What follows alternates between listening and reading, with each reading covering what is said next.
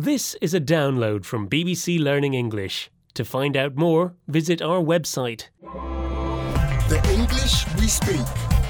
From bbclearningenglish.com. Hello, this is the English we speak. I'm Feifei. And uh, don't you know who I am? I am Rob, Yes, we all know that, Rob. but I am the Rob, Rob of the English we speak. There is nobody else like me. Yeah, yeah, yeah. Don't milk it. Uh, uh, come on, show me some respect. Uh, oh, oh, I seem to have pulled a muscle.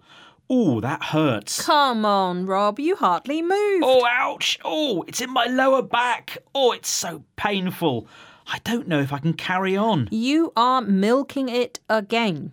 Feifei, what am I milking exactly? Everything. To milk it means to take full advantage of a situation, usually to gain sympathy, respect, or kindness. Sometimes, like Rob, you fake something to get attention. That's when we say, you're milking it. Are you talking about me? Of course I am, Rob. Let's hear some examples of other people milking it. OK, don't milk it, Sam. You've told me a hundred times you've got tickets for the World Cup final. Tom's had a week off with a cold. I think he's milking it now. Since her promotion, Freya keeps bossing us around and telling us to call her Miss Brown. She's really milking it.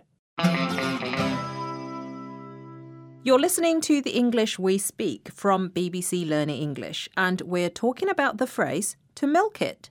This means to take full advantage of a situation, usually to gain sympathy, respect, or kindness.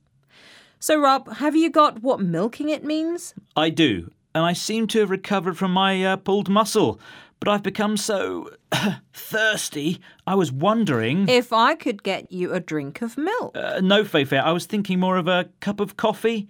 You are so very kind and generous. You are milking it again, Rob. Actually, I've got just the thing for you. Hold on. Meet Daisy.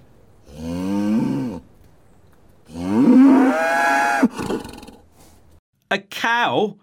How do I milk that? I'd start down there somewhere. Good luck. Ah, bye.